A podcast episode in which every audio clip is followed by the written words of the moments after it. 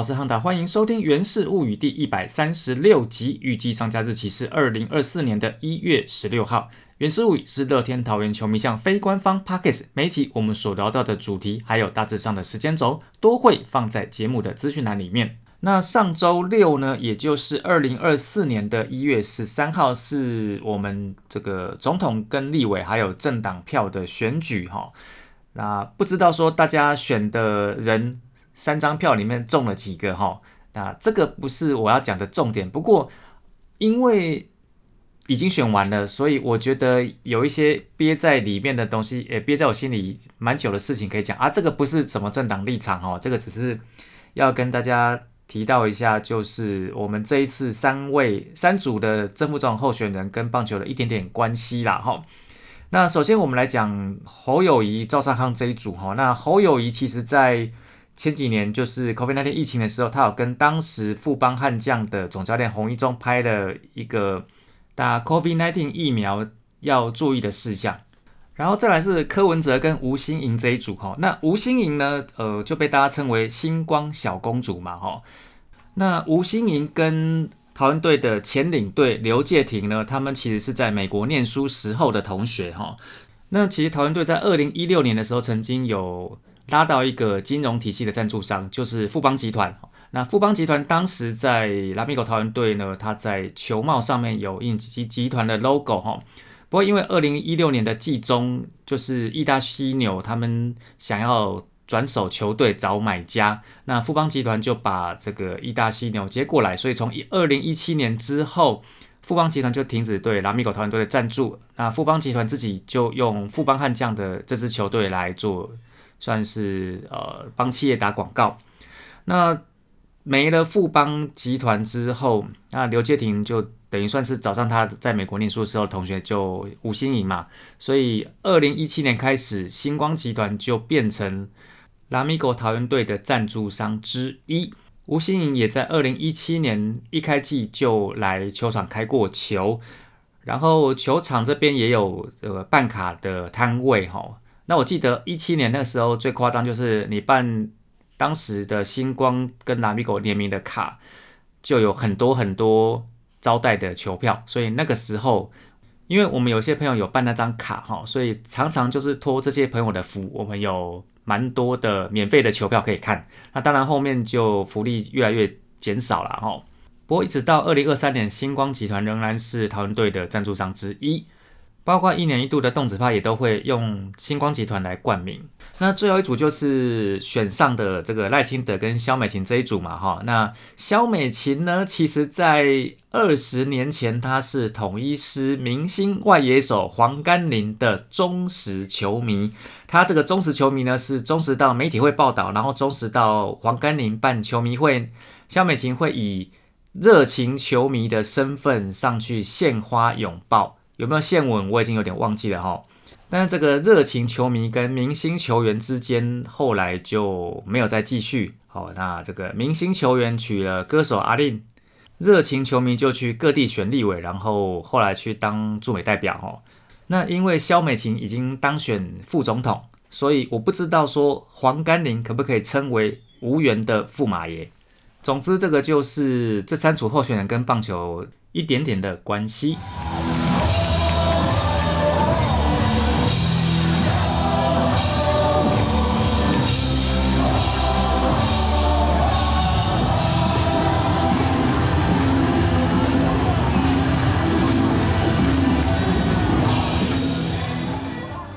我们在第一段跟第二段中间这个破口所用的音乐，这首歌叫做《桃园最强》。那事实上，这首歌的旋律还有外销到釜山乐天巨人队哦，他们也拿去改成了韩文版。但是我在这一次今年季末在讲这些球团动态的时候，我就想说，以后这首歌要不要改名叫做《刮胡曾经的刮胡桃园最强》哦？那大家看到这一集又放了三个名字，就知道这三个名字大概就是。这一次季末新增加的三位 Thank you 哈，基本上前两位是确定，第三位几乎确定哈。那当然，大家还有讨论到打黑有多会，但是那个我觉得离确切的资讯太远了。希望他的名字不会因为 Thank you 而出现在我们的标题上。不过这一集除了这三位 Thank you 的人名之外，还有两个人名，我们也会大概提一下。首先是第一个，呃，因为陈俊秀 FA，所以补偿来的球员陈柏豪呢，呃，基本上他今年在我们球队的背号会是九号。那大家都知道，九号在我们队史上有两前面有两个人穿过，一个是陈开发，第二个是王柏荣。那王柏荣那个时候去日本的时候。因为他如果回来的时候是我们会有优先预约权，所以在他去日本的时候，那个九号是被保留的。不过因为他回来之后，我们把这个预约权就是交易给台钢雄鹰了，也就是说在短时间之内，王柏荣就不会回来乐天桃园，所以这个九号相较之下就可能没有控制的必要。陈柏豪转过来之后，他就拿了这个背号。那当然，我们都知道王柏荣对桃园队的意义。哦，不过我也是要提醒大家一下，王柏荣事实上在桃园队只待了三年半，比他在北海道日本火腿斗士队待的时间还要短。那你说九号不保留重不重要？我只能说这支球队还有另外两个更重要的背号没有被保留，一个是三十一号，一个是二号。我也认为球队应该要重视历史，不管说你是第几任的老板。但是那些历史就是随着球队过来，只是说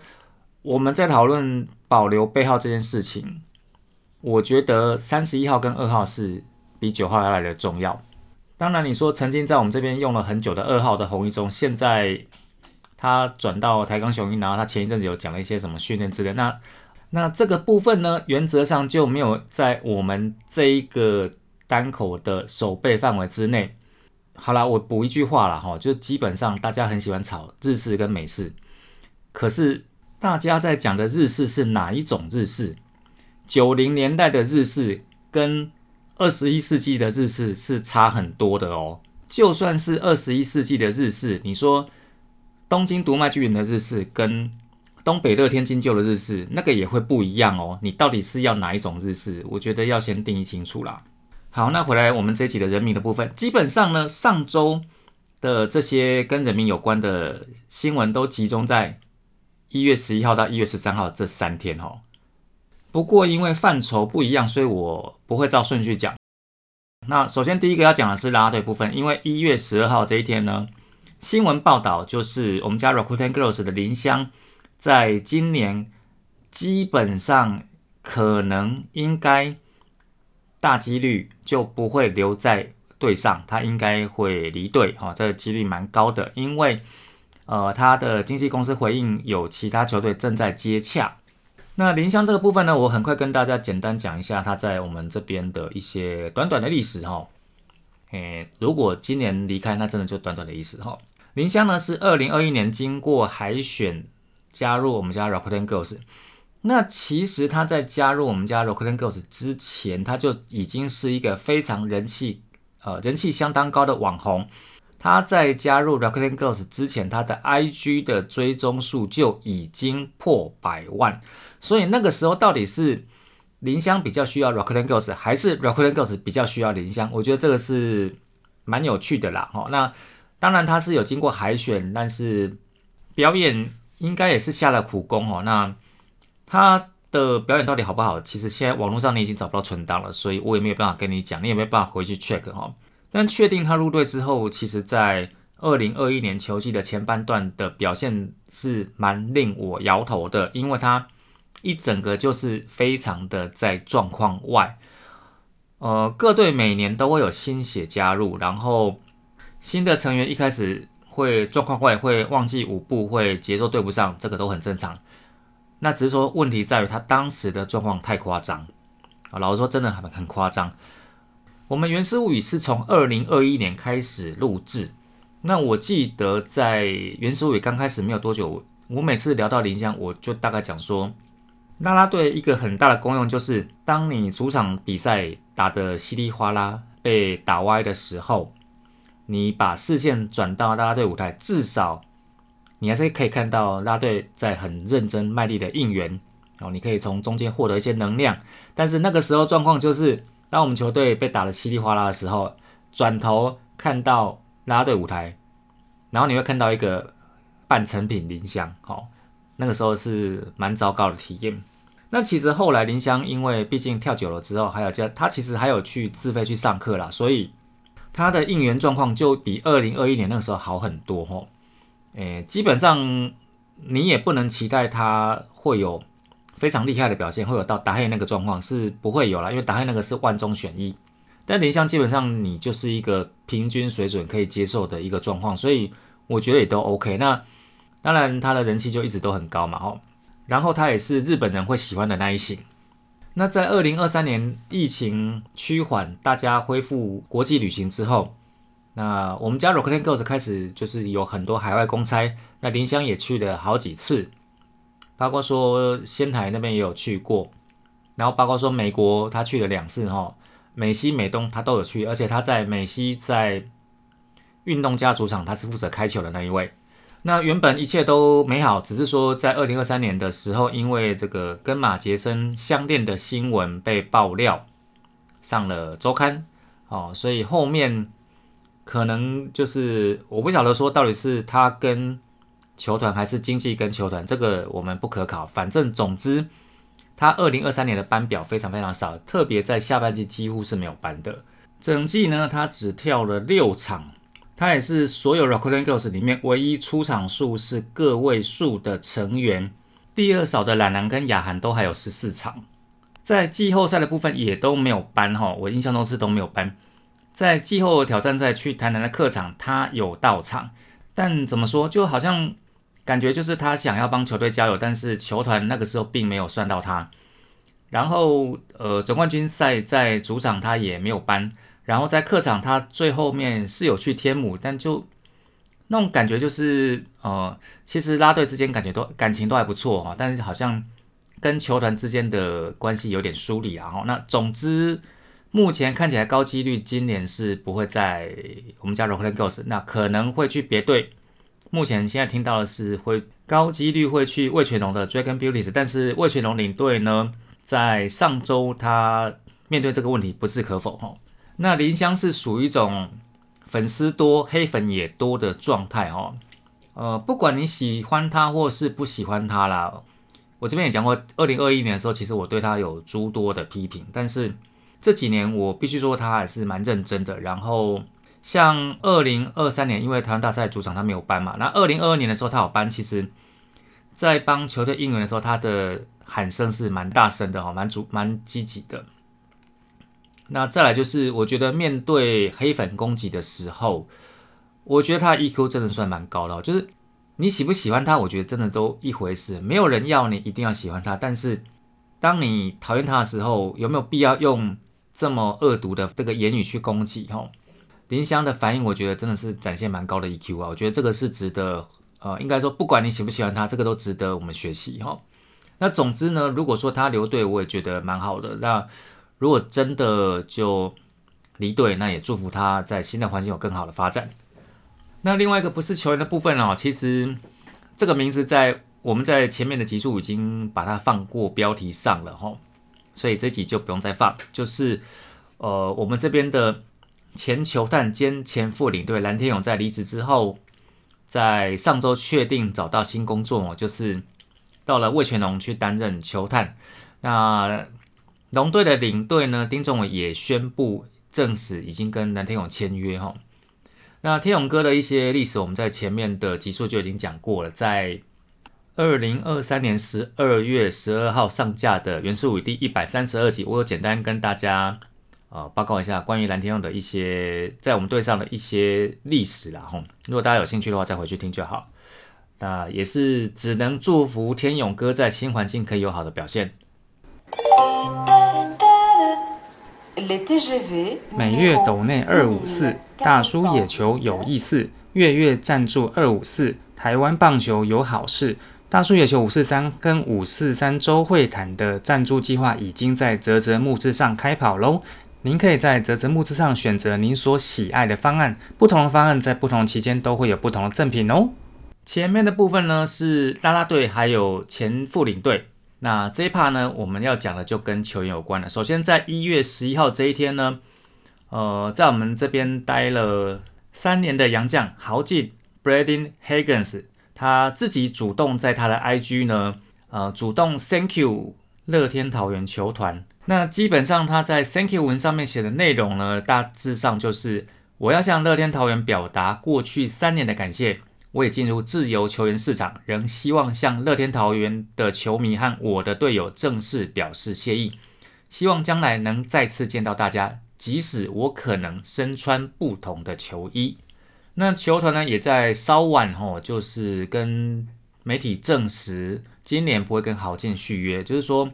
呃，今年的总教练古久保健要在评估之后，那在杨将的找寻方面会以先发投手为准，那以后援的豪进就今年就不留了哦。既然已经 thank you 了，照本节目的惯例，就还是要跟大家简单回顾一下豪进在我们球队这边的一些历史。那豪进呢，其实是我们在二零二一年所找的杨将，他的初登板是二零二一年的三月二十五号，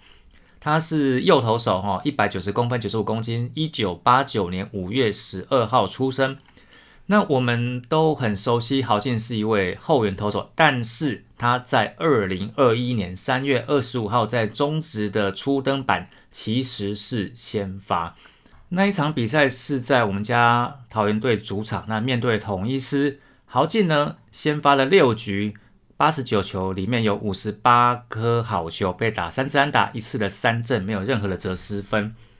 看起来是一个不错的状况。不过呢，这个先发投手的用法没有持续很久，他总共呢在我们团队只先发了四场，那第四场就非常的惨烈哈，面对中信兄弟先发五点一局九十二球，总共被打九十三打丢了八分的自责分哈，非常惨烈。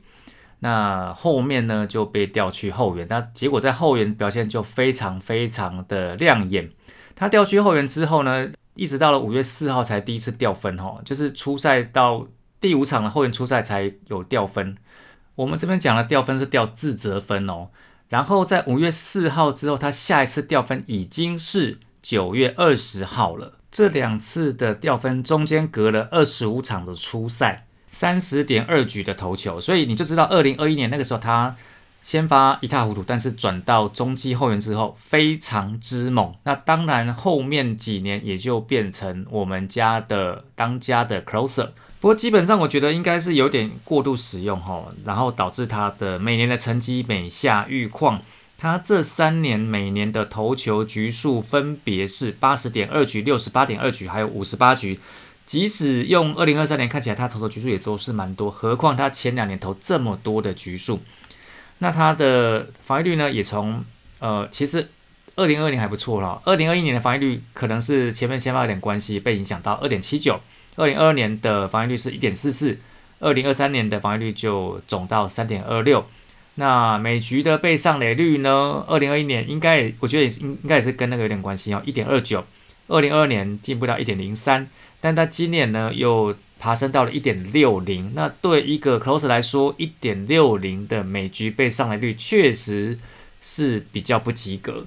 那也就因为这样，在季末球队在考虑要不要跟杨将续约的时候，考虑再三。那最终新任总教练古久保健二决定，今年找的杨将都会是先发羊头，所以最后豪进就被割舍了。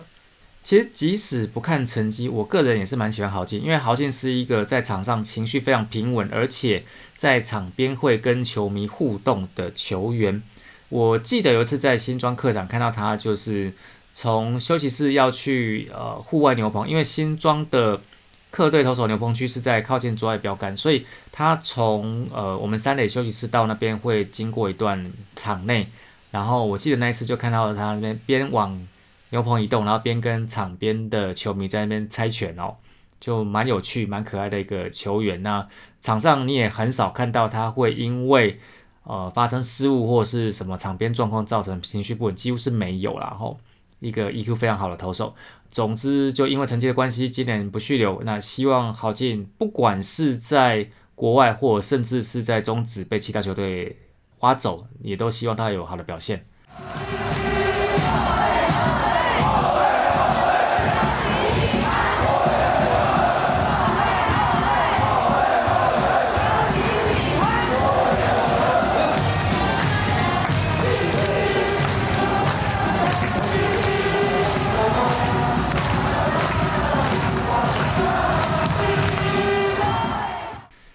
你知道我们家啦啦队，不管从拉米 girl 时代，或是到 Rakuten girl 时代，他们如果去上综艺节目，然后主持人 Q 他们要来一段应援的时候，最常会用到的应援就是你前面听到的郭彦文的应援。然后通常我们家啦啦队在人家节目里面。就会把郭彦文换成节目主持人的名字。那我们这一集把郭彦文放在标题，大家也就知道阿文就离队了哈。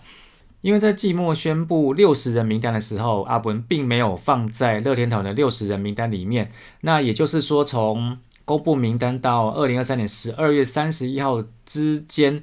呃，全中职六支球队只有台钢雄鹰可以跟郭彦文接触。那到了二零二四年。比较积极动作的是魏全龙。那在一月十一号这一天呢，阿伯呢也确定会跟魏全龙签了一个新的两年的合约。照惯例，我们还是简单跟大家介绍一下阿伯哦。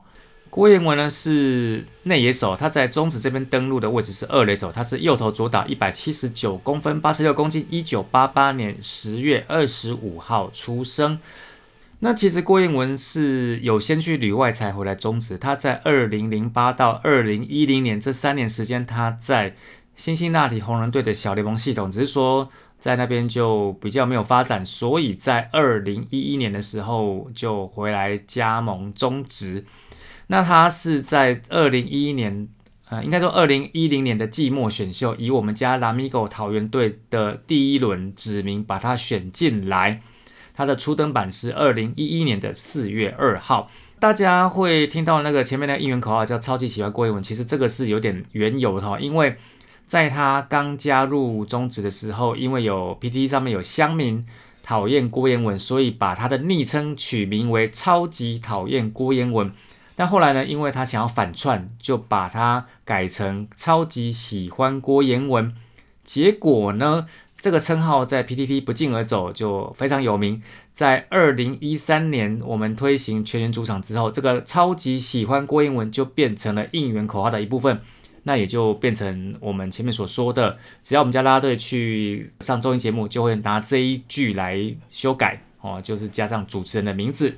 那阿文自二零一一年开始在中职登板，到现在也打了整整十三年，总共出赛了一千一百一十场，四千三百五十四个打席，里面有三千九百六十个打数，敲出了一千一百九十三支的安打，这里面包括九十四轰，两百二十七支的二连打，还有十三支的三垒安打。十三年来，他的这个打击三围哈，通算上垒率是三乘四九，长打率四乘三六，打击率是三乘零一。那其实阿文在台湾队初期是一个非常非常重要的二垒手，基本上他就是站二垒哈。从二零一一年到二零二零年这十年内有。九年的初赛至少都超过八十五场，那唯一的例外是二零一六年那一年是因为受伤的关系，他的初赛场次比较少，只有五十二场哦。不过从二零二一年开始，这三年他的初赛的场次就锐减。那这个部分呢，呃，跟他的老化，还有跟他的手背跟他的打击有点关系。那也跟球队这边的成员的更迭接班有关系，因为本来我们选林立进来是要。他来当二垒手，因为林立跟林晨飞之前就是二游之间在业余的时候配合的很好。那只是说林立一开始进到中职一军之后，他的长打能力非常 OK，但是他的手背不行，其实到现在也不太行哦。只是说一开始那时候更严重，所以林立后来就，呃，应该说为了要给他有位置，所以就让他去守三垒。那那个时候，林立去站三垒也直接解决了当时的所谓银瓶之争，就是老将林志平跟年轻新秀梁家荣他们之间到底要谁站三垒先发？那最终这个位置就被林立给卡住了。那阿文继续在二垒。那只是说最近这三年来，阿文就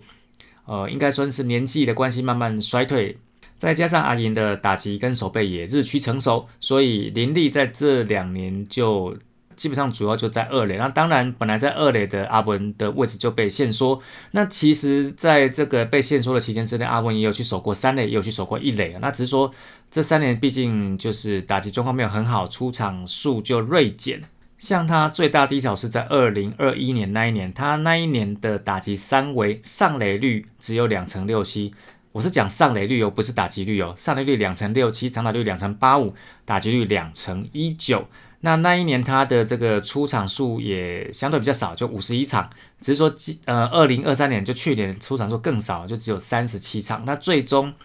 因为他也算是。应该是三连霸有功的主力球员，基本上合约年薪都不会太差，所以他在二零二三年五十二万的月薪的这个合约看起来跟他的表现上面就有点落差。那以去年球团在季末这个操作，等于说算是要对这个团队薪资做一个大幅度的改变。当然在季末就把它放到六十人名单之外。大家都可以去接洽，那最终就魏全龙去跟他谈成两年的合约。那魏全龙这边并没有公布他这两年合约的薪水的详细数字哈，不过大家大概可以推敲一点点啦，大概就二三十左右。那阿文其实是一个蛮受大家喜欢的球员，只是说毕竟这个职棒场上比较现实吼，那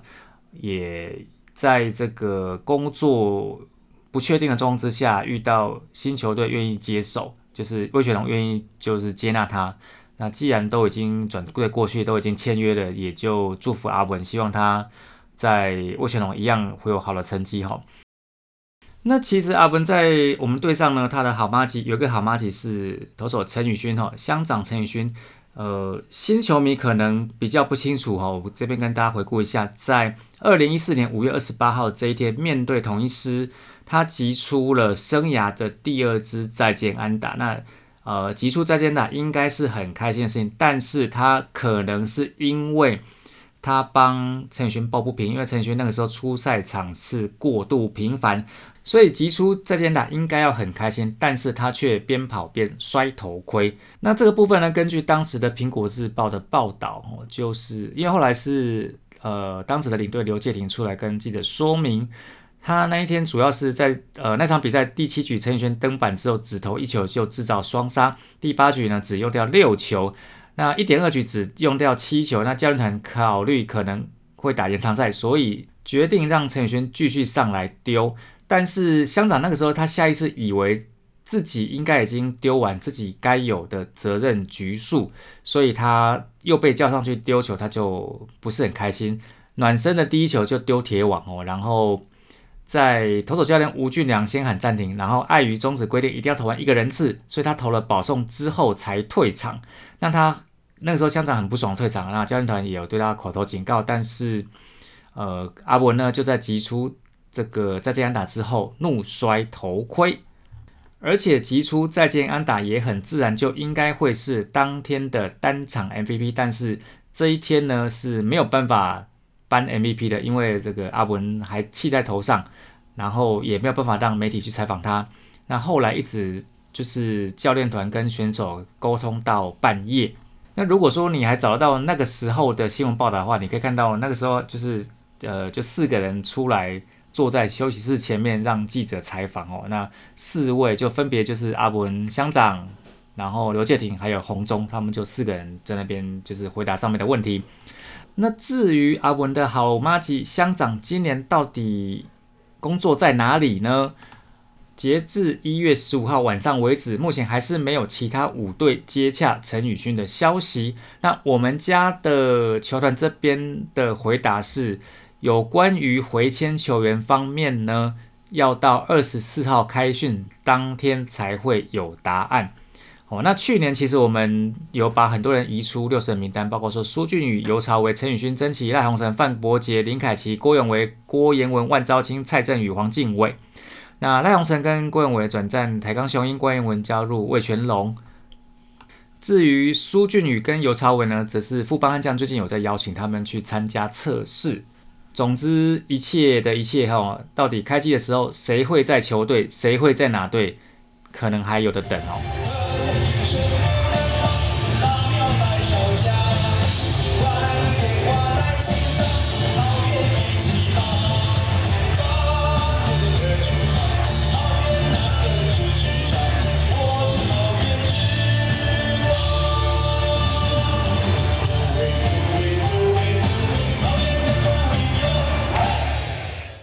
节目的最后一段其实已经没有棒球点，但是我还是想要讲一下哈。那这个部分其实也跟选举有关，但是我不是要讲说什么投给谁或怎样巴拉巴拉之类的哦。我要讲的是，呃，我从那我从这个选举看到一个现象，那这个现象不会只发生在选举，在我们日常生活当中的各个面向也都有。呃，汉来我已经是超过四十岁的中年人哈，年轻的时候看事件的角度。呃，那时候会有一些工作的前辈，我会或者是说长辈会一些指点，那其实那些指点我是听不下去的。到了这个年纪之后，到了这个岁数之后，才会体会说，哦，原来当初这些长辈的提点是有道理的。也就是说，我的想法是改变的哦。但是你今天跟我说，我再回到那个年纪，我会听得下去吗？我可能还是听不下去，因为这些言论，就是这些前辈在给我们在给我建议的时候，他可能。会很强调我是为你好啊，你们年轻人都不懂哦，只有我们老年人走过这些路，我们给你一个我们的忠告，你要听啦哦，你要不要笨笨的这样子哈？但是年轻人其实对于这样的言论是这样的言论是听不下去的。那其实前一阵子我看到不少，就是跟我差不多年纪的人会对年轻人讲类似的话语，可是我在听他们讲这些话的时候，我就心里想说，哎。我们这些人在年轻的时候，不就是听到这些话很反感吗？那虽然说过了年纪之后会有想法会改变，可是你明明就知道你在年轻的时候很讨厌听听到这些话，为什么你还是会对年轻人说出这些话呢？我觉得这个可以思考一下哈。我们可能在长大之后都会变成我们年轻的时候讨厌的那个人，那其实，在做事上面会变成。以前自己讨厌的那种人，可能是有他的道理跟原因，但是至少不要在讲话上变成年轻的时候的自己所讨厌的那个人哦，这是我自己的心得啦哈。以上呢就是本集的原始物语，感谢大家收听，咱后期空中再相会，See you again，拜拜。